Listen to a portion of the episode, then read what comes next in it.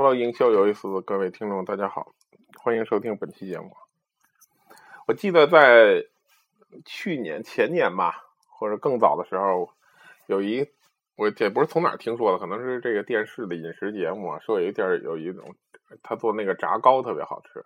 这炸糕就是应该说北方地区主要的一个一种早早点嘛，一般用早点来当早点吃。嗯，然后说这个特别好吃，然后怎么个好吃法？说这因为这个东西还是天津的有种做法，还是最传统，最就是皮儿怎么怎么脆，然后里边是一般是红豆馅的嘛，怎么好吃？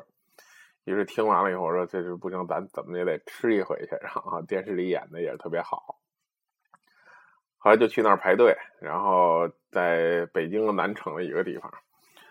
然后我一看这个队啊，排了大概得还挺长，大概得有个二十多人、三十多人的样子。我说这这这排吧，然后就是跟我媳妇在这排队，排排的过程当中呢，就看别人一兜一兜买走了，对吧？然后自己又吃不上，这么一个过程。然后开始就聊天呗，前面有个老头或者什么的说：“您吃过这个吗？”老头说：“吃过。”啊，这好吃吗？老头说这还这这好吃，这这这挺好吃。反正也傻嘛，你想，老头吃过，又跟这儿排队，他能说不好吃吗？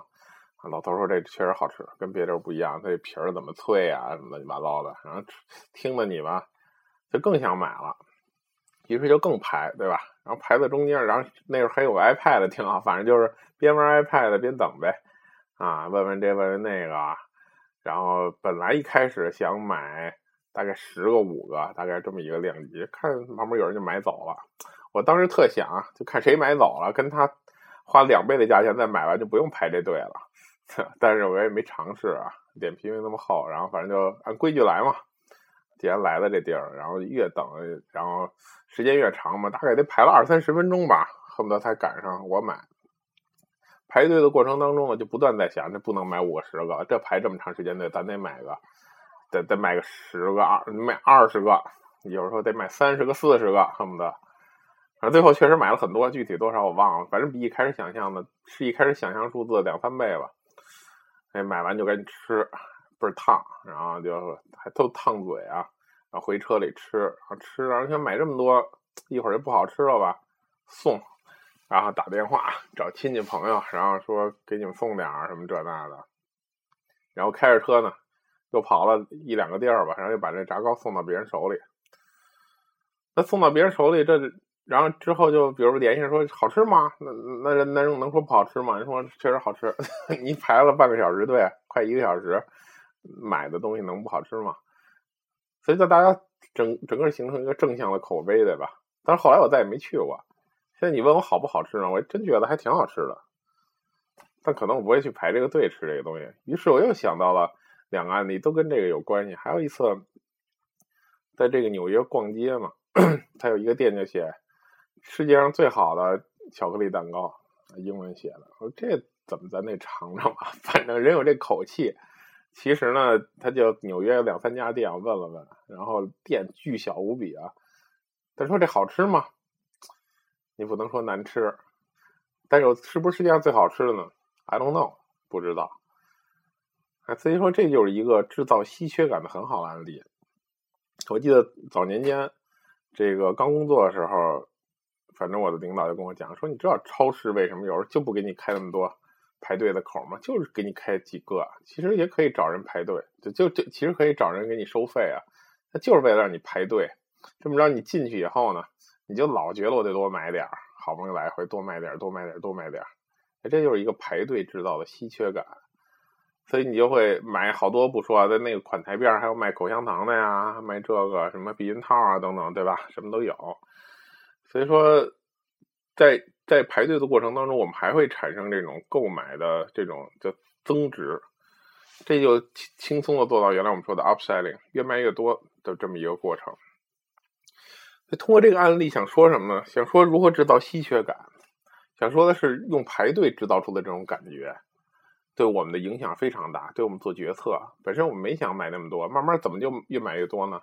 所以这其实一个起点很重要。当你决定排队的那一刻，几乎你就注定了，很很少有中途退出的。好不容易排到这儿了，而且大家听说过这排队的欣慰的感觉不来自于前面人的减少，在于后边人的增多，对吧？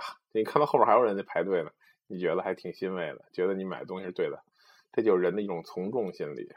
所以，都在心理学上来讲呢，这种从众心理就是我们去人形成的一种应激性的机制，因为往往好东西是有很多人要抢的，所以，所以呢，从这个我们结果最后养成的这种机制变成了，只要有人抢的，我们都会认为是好东西。这样呢，使我们人类能快速的选择，包括比如说，原来我跟销售讲，我说你找一人多的地儿，然后你就突然就是把包扔下就跑，扭头就跑，绝对有人跟你一块跑。然后他还真去尝试了啊！这为什么会这样呢？那你觉得那些跟他跑的人傻吗？其实也不傻，因为如果真有危险呢，你不就跑很快，对吧？所以当人形成了这种机制之后，我们利用人脑中的这种机制，能够为我们，然后我们制造出的这种景象呢？就会让他反过来认为这个东西是这样的质量，认为它有大家都要从众的这种心理，所以这就是我们做销售一个设计我们的营销方案也好啊，是设计我们的这个呃销售的策略也好，都是一个非常好的方案，就制造人气。但怎么制造人气？刚才给大家讲了两个生活当中的案例。那那这个卖炸糕的，我对他还有什么建议呢？我觉得他其实可以在那个包装袋上啊，多去宣传宣传自己，因为甚至你可以做独立包装，做个纸袋什么的。好多肉夹馍都知道这么干。